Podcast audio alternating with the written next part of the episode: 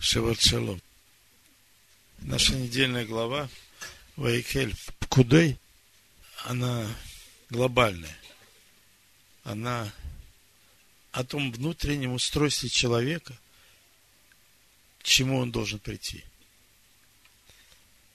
И то, что мы читаем про эти внешние атрибуты, которые использовались при строительстве храма, они только намекают, они только говорят о том внутреннем, э, что должно произойти в человеке.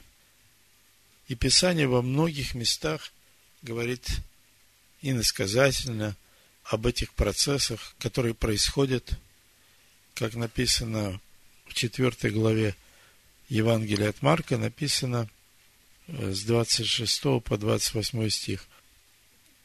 Написано, Царствие Божие подобно тому, как если человек бросит семя в землю и спит, и встает ночью и днем, и как семя всходит и растет, не знает он. Ибо земля сама собою производит сперва зелень, потом колос, потом полное зерно в колосе. И когда созреет плод, немедленно посылается серп, потому что настала жатва. Я вам сейчас попробую спеть для начала. Отец ты наш сущий на небесах, да святится имя святое Твое, и царство прибудет Твое, Боже, в нас, и воля Твоя будет в сердце моем. Да будет воля Твоя во всех пределах храня нас от зла, там, где нету любви. Пускай Твое естество наполнит сердце мое. Ты мой отец, ну а я, я твой сын. Да будет воля Твоя во всех пределах, храня нас от зла, там, где нету любви. Пускай Твое естество наполнит сердце мое, Ты мой Отец, ну а я, я Твой Сын. Хлеб наш насущный даруй на сей день, Прости нам грехи, как и мы должникам. Лукавство очисти на мне злую тень, И сделай то, что не могу сделать сам. Да будет воля Твоя во всех пределах, Храня нас от зла, там, где нету любви. Пускай Твое естество — наполнит сердце мое. Ты мой отец, ну а я, я твой сын. Да будет воля твоя во всех пределах, храня нас от зла, там, где нету любви. Пускай твое естество наполнит сердце мое, ты мой отец, ну а я, я твой сын. Отец наш, ты сущий на небесах, да святится имя святое Твое, и царство пребудет Твое, Боже, в нас, и воля Твоя будет в сердце моем. Да будет воля Твоя во всех пределах храня нас ото зла, там, где нету любви. Пускай твое естество наполнит сердце мое, ты мой отец, ну а я, я твой сын. Да будет воля твоя во всех пределах храня нас ото зла, там, где нету любви. Пускай Твое естество наполнит сердце мое, Ты мой Отец, ну а я, я твой сын.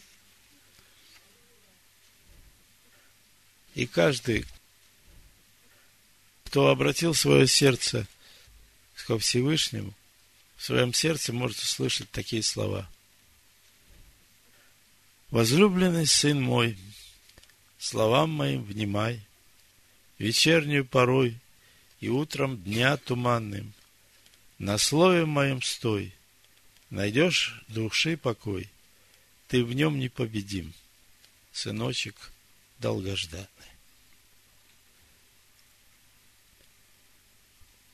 Итак, мы говорили о тех духовных процессах, которые происходят по мере нашего духовного роста. Когда смотришь на скинию и пытаешься представить себе, насколько это фундаментальное и громоздкое сооружение, я где-то посчитал порядка 170 тонн, тонн весом вот эти детали, а то и больше, что некоторые вещи не указаны в размерах, а то и больше народ э, Израиля принес для того, чтобы сотворить вот это новое, новую природу, место, где мог обитать Всевышний. Если мы откроем послание Тимофею, первое послание Тимофею, то там написано в первой главе, пятый стих, написано так. Цель же увещевания, цель наставления есть любовь от чистого сердца и доброй совести, и нелицемерной веры. Цель Торы в том, чтобы любить Бога, любить своего ближнего всем сердцем своим, чистым сердцем своим, доброй совести и нелицемерной веры. И эти физические строения, они имеют духовные аналоги, духовные основания в нашей жизни и в этом мире. Написано в послании Ефесянам во второй главе с 19 по 22 стих. Итак, вы уже не чужие и не пришельцы, но сограждане святым и своей Богу. Быв утверждены на основании апостолов и пророков, имея самого Ишуа Машиеха краеугольным камнем, в котором все здание, слагая стройно, возрастает в святой храм Господи, на котором и вы устрояетесь жилище Божие Духом. Здесь речь идет о том храме, большом храме, который есть скиния Бога с человеком – и о том храме, который Бог созидает внутри каждого человека. Вы устрояетесь жилищем Божие Духом. Когда строится большой храм, скиния Бога с человеком, он строится из этих духовных камней и духовных камешков, из которого, как строительного материала, строится этот храм. Евангелие от Иоанна, 21 глава. Вы помните эту главу после того, как Ишуа вознесся, и ученики, они не знали, что делать, и Петр сказал, пойдем ловить рыбу. Ловили рыбу, ничего не выловили, и вдруг увидели Ишова, стоящего на берегу, он сказал, закиньте сеть по правую сторону и поймайте рыбу. И когда они забросили, вытащили сети полные рыбы. И когда они обедали, это 15 стих, Ишуа говорит Симону Петру, Симон Ионин, любишь ли ты меня больше, нежели они? Петр говорит ему, так, Господи, ты знаешь, что я люблю тебя. Ишуа говорит ему, паси агнцев моих. Еще говорит ему в другой раз, Симон Ионин, любишь ли ты меня? Петр говорит ему, так, Господи, ты знаешь, что я люблю тебя. Ишуа говорит ему, паси овец моих. Говорит ему и в третий раз, Симон Ионин, любишь ли ты меня? Петр опечалился, что в третий раз спросил его, любишь ли ты меня?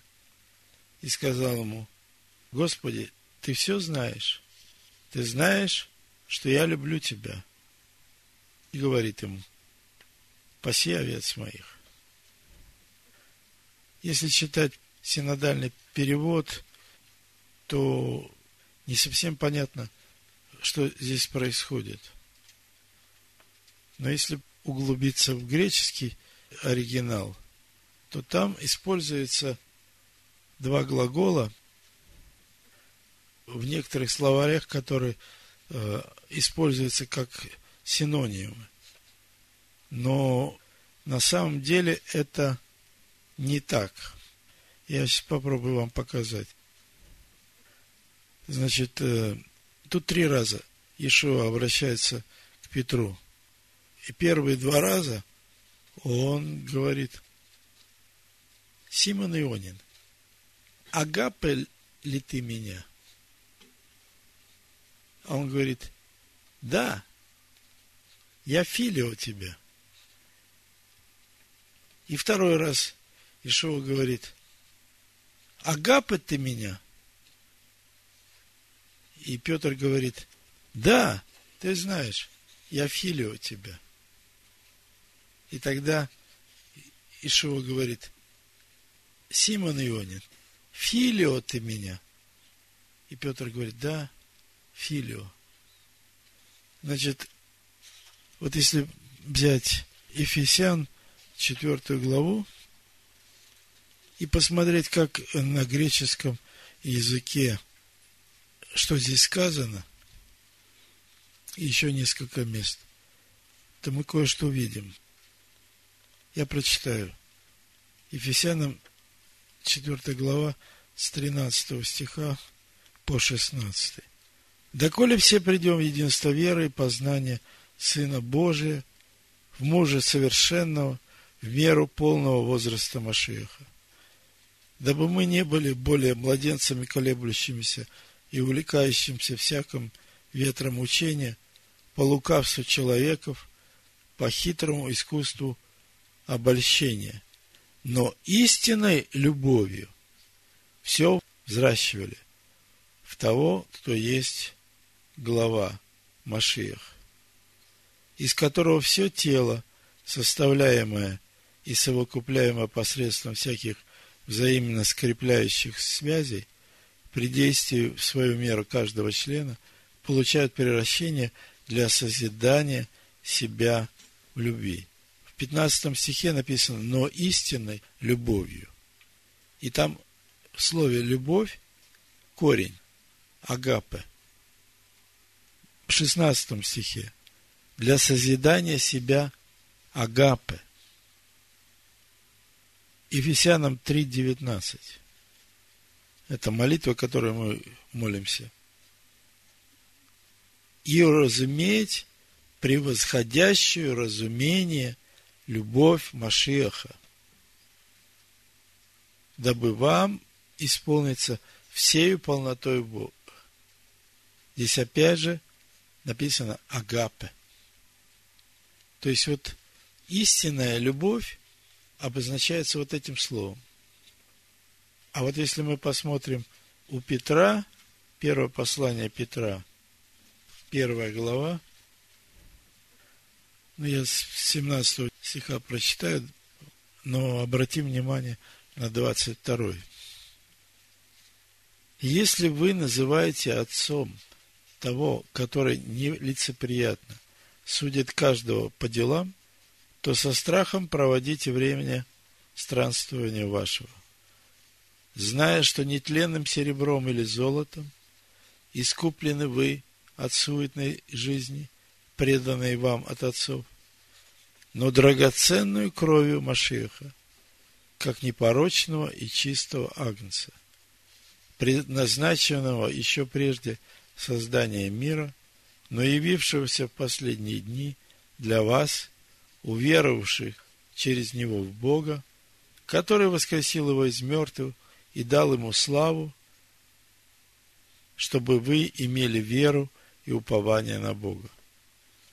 Послушанием истине, вот 22 стих, через Духа, очистив души ваши к нелицемерному братолюбию, постоянно любите друг друга от чистого сердца. И вот здесь как этапы. Братолюбие – это филио. А любите от чистого сердца – это агапе. Как возрожденный не от тленного семени, но от нетленного, от Слова Божьего, живого и пребывающего вовек. Ибо всякая плоть, как трава, и всякая слава человеческая, как цвет на траве. Засохла трава, и цвет ее опал. Но Слово Господне пребывает вовек, и это есть то Слово, которое вам проповедовано. Когда Ишуа разговаривает с Петром, вот эта беседа во время обеда, тут как бы можешь ли ты, Петр, любить меня Божьей любовью? Он говорит, нет, я могу любить тебя как брата. Он опять спрашивает, можешь ли ты любить меня Божьей любовью, любовью Машеха? Он говорит, нет, я только могу тебя любить братской любовью. И в третий раз Ишуа спрашивает, скажи, любишь ли ты меня братской любовью? Он сказал, да, я люблю тебя братской любовью. Речь идет о этапах нашего духовного роста. И это процесс созидания вот этого храма внутри каждого человека. Любить ближнего своего, так как Бог возлюбил и отдал Сына Своего.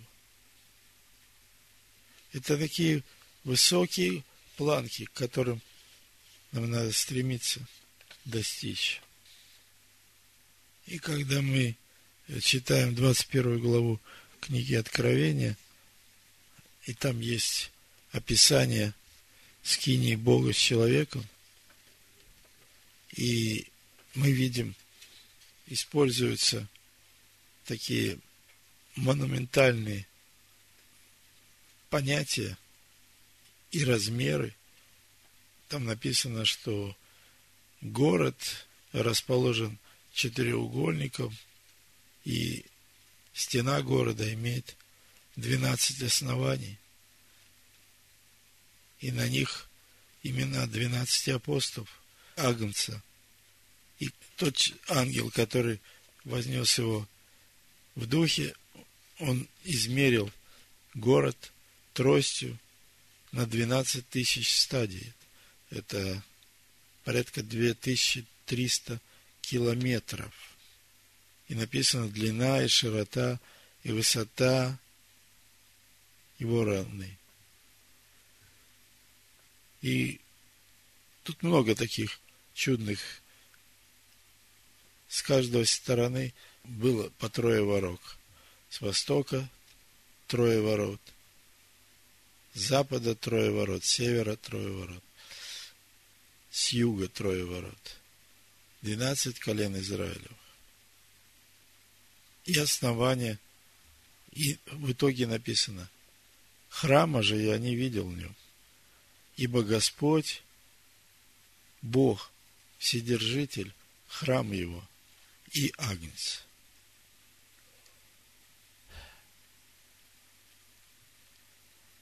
Строится дом. Жилище Бога с человеком, где краеугольным камнем Машех, и все это здание созидается из маленьких камешков. И там написано имя града моего, имя Бога моего, имя мое вечное. Это написано в книге Откровения. Сейчас мы находимся в очень сложное время. В Израиле, в Израиле, где Тора должна быть святыней, начинаются какие-то процессы, где, используя повод о том, что э, изучающие в Израиле такое правило, изучающие э, Тору, они в армии не служат. Так вот, рассматривается в парламенте законопроект, где написано, что если человек изучает Тору и не служит в армии, то его надо посадить в тюрьму. Вы знаете, это может быть показаться, что к нам это не имеет отношения, но только вот достаточно начаться какому-то движению в этом направлении. Так как было в Европе вот последнее время. У нас как бы только отголоски, а в Европе были целые движения, которые в частности боролись против обрезания, защита прав ребенка и против кошерного забоя животных. И вот сейчас вот появились вот такого рода движения. И это только еще раз говорит нам о том, что время у нас все больше и больше ускоряется, время последнее, и Амалик собирает все свои силы на войну. У Амоса написано в 8 главе, «И будет тот день, говорит Господь Бог, произведу закат солнца в полдень, и омрачу землю среди светлого дня, и обращу праздники ваши в сетование, и все песни ваши в плач, и возложу на все чресла вретище и плешь на всякую голову, и произведу в стране плач, как об единственном сыне, и конец ее будет, как горький день. Вот наступает день, говорит Господь, Бог, когда я пошлю на землю голод, не голод хлеба, не жажду воды, но жажду слышания слов Господних. И будут ходить от моря до моря, и скитаться от севера к востоку, ища Слово Господне, и не найдут. Бог, когда сотворил эту землю, Он дал человеку инструкцию, как человеку жить на этой земле, чтобы ему было хорошо.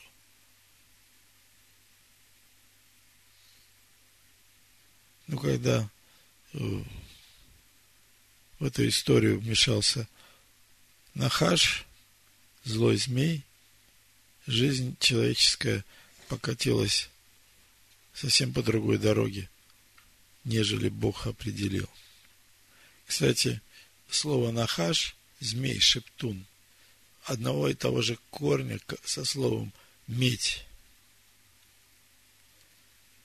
Я хочу еще несколько мест Писания прочитать вам, которые мне проговорили вот за эту неделю. Написано у Исаии,